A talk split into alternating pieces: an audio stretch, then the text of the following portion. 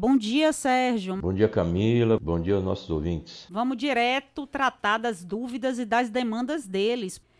Tenho medo de envelhecer. Daqui a cinco anos faço 70 anos. Como superar essa fase do início da velhice? A gente não tem que ter medo de envelhecer, porque a outra opção é péssima. Pois é, então... é, ou envelhece ou morre, já diz o ditado, é. né? Exatamente. Então, envelhecer não é um problema. A questão é manter a saúde. Então, para isso, a gente tem que ter exames aí físicos, é, ir ao médico, fazer aqueles exames periódicos, saber como é que estão as coisas, saber como é que está colesterol, como é que está tireoide, pressão alta, essas coisas que são básicas, é preciso fazer isso periodicamente para que você possa ter uma saúde boa, mas eu estou falando uma saúde física.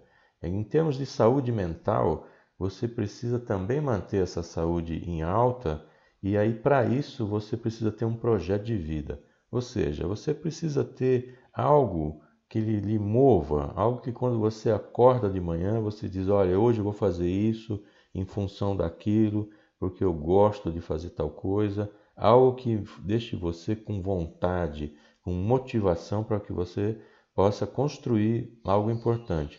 Você está dizendo aqui que está com 65 anos e vai fazer 70 daqui a 5 anos. E também isso não, foi, não tem a menor diferença.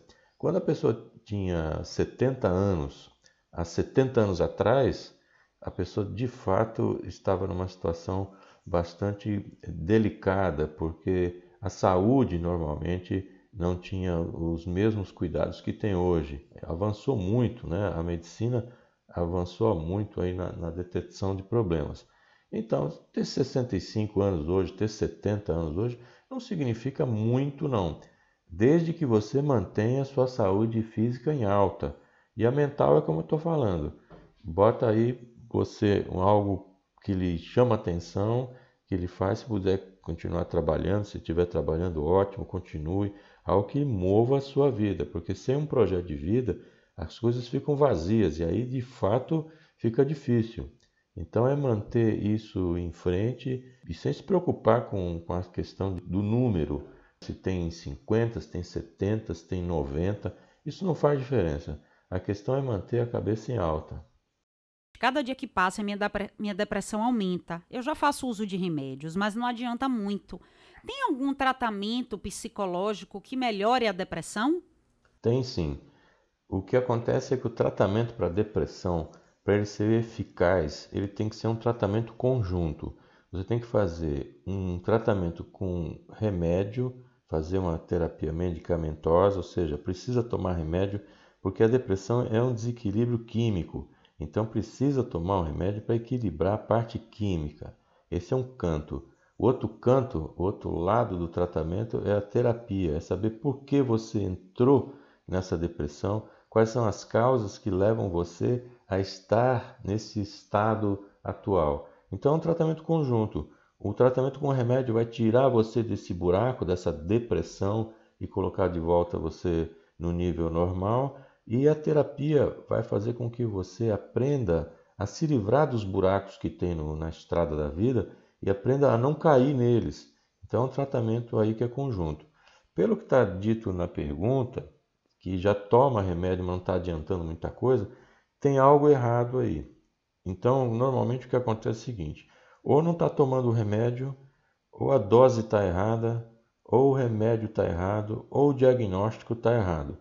Porque tem que funcionar assim. A depressão hoje não é uma doença que a gente está aí pesquisando ainda como fazer. Não, já tem é, a maneira certa, já tem a terapia certa, o que, o, o que deve ser feito. O que a gente pesquisa hoje, sim, sim, são medicamentos melhores, mais eficazes e que tenham menos danos colaterais. Mas tratamento tem. Se não está funcionando, tem alguma coisa que está errada do que eu já falei antes. Então, procure um psiquiatra. Isso aqui, depressão, tem que ser tratada com psiquiatra, não é com ginecologista, com oftalmologista. Cada um tem uma, é, tem uma especialização. Porque às vezes a pessoa, Camila, vai no ginecologista e diz que está meio triste. E o ginecologista pega e diz: Ah, então toma aqui um Rivotril, toma um remédio aqui. mas não é necessariamente o remédio adequado. O que serve para um pode não servir para outro. Por isso é que precisa. O uso dessas medicações delicado, né? Você não pode fazer uso de qualquer forma prescrito por qualquer profissional.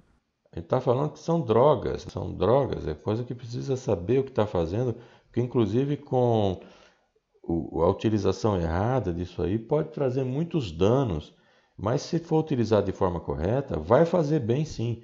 Então, se não está funcionando, procura um psiquiatra. Se procurou um psiquiatra não está funcionando com aquele, vá para outro.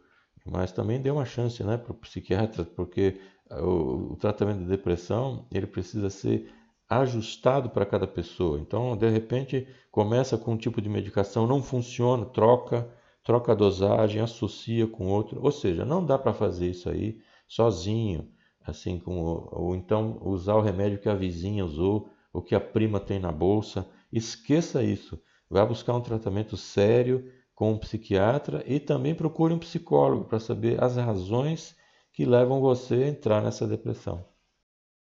Tem algum remédio natural ou técnica de respiração para me induzir ao sono? Insônia é uma coisa, falta de sono é outra. Precisa ver assim quais são os motivos que levam a isso, porque são vários os motivos que podem levar a pessoa a não estar dormindo direito ou estar com insônia. O que eu recomendo são duas coisas. A primeira é você procurar na internet uma coisa que chama-se meditação guiada. Você vai achar vários locais em que a pessoa vai falando para você o que é que você tem que fazer. Você não tem que fazer nada demais, você não tem que saber nada. Você senta ali, ouve e a voz vai te guiar nessa meditação. Funciona muito. Existem meditações de 5 minutos, de 10 minutos, existem outras maiores. Procure aquela que vai lhe trazer maior conforto e faça isso, porque a própria meditação já vai ter essa técnica da respiração aqui que poderá induzir ao sono. Essa é uma parte que é importante fazer. Independentemente se você tem insônia ou não, fazer meditação é algo bastante importante. Se não está funcionando isso, ou se essa insônia de fato traz um prejuízo grande para a saúde, para a irritação, para a saúde de forma geral, tem que procurar médico, porque tem que ver quais são as causas. Existem várias possibilidades que podem gerar aí essa falta de sono. Então, procura a meditação, meditação guiada, que vai te encaminhar nessa parte de respiração, inclusive, e relaxamento físico. Mas procura o um médico também para saber o que é está acontecendo. A gente, quando tem um problema, a gente tem que procurar logo a solução. O negócio de ficar empurrando não funciona. Meu filho adolescente tem me dado muito trabalho, não quer estudar, fica o dia todo nos games, nos eletrônicos. Será que eu vou ter que convocar aí a participação de um psicólogo para poder conseguir resolver essas questões? Os filhos adolescentes sempre requerem um cuidado a mais, porque é uma fase de transição, é uma fase de muitas mudanças, tanto físicas quanto mentais, de percepção de mundo, de aceitação é uma fase bem complexa. Às vezes os pais até esquecem como, como foi a fase deles de adolescência. Mas é preciso também estar atento, é observar, é participar da vida do adolescente, é saber as coisas que estão acontecendo.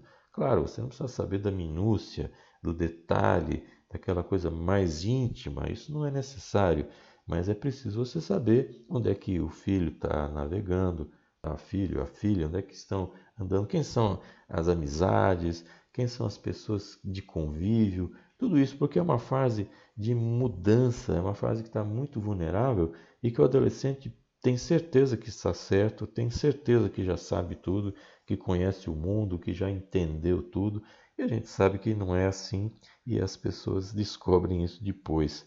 Mas durante aquele momento é preciso ter essa orientação firme. Orientação firme não é você estar o tempo todo querendo saber tudo o que está acontecendo, mas orientação firme é você poder dizer e mostrar quais são os caminhos que são viáveis. Outra coisa é importante a figura da mãe, do pai, até para se colocar regras.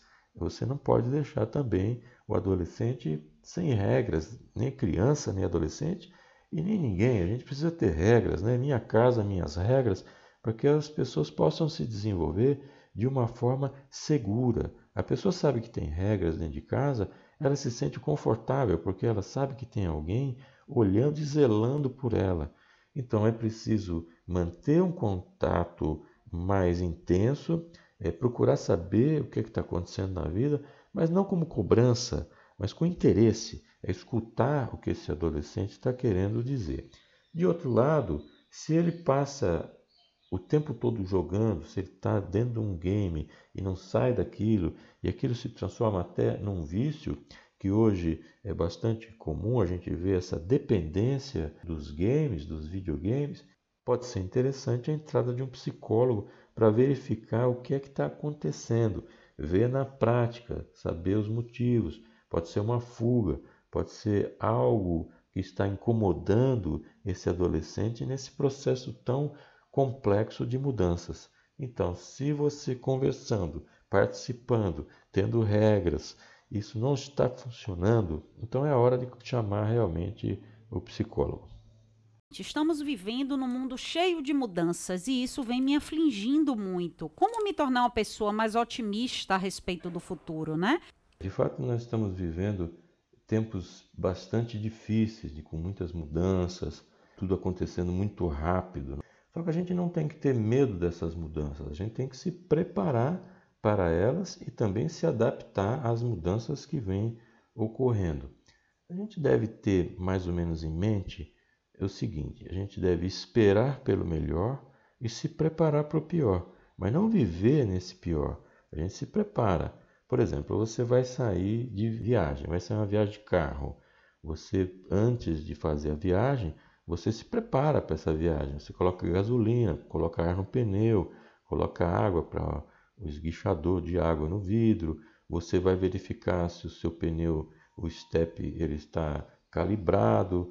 Você se prepara para isso. Você tem todo um preparo anterior a você sair para a viagem. Então, a gente se prepara para o pior. Outro exemplo: a pessoa faz um seguro, faz o seguro do carro, faz um, um seguro de vida. A pessoa não está esperando que vai acontecer a coisa ruim. Ela espera que tudo corra bem. No entanto, se algo der errado, ela está tá com seguro ali para assegurar a tranquilidade. Então, nas outras coisas funciona igual. A gente espera pelo melhor, mas se prepara para o, o pior. Então, o que eu recomendo a você é ver as coisas como elas são, não como a gente gostaria que elas fossem.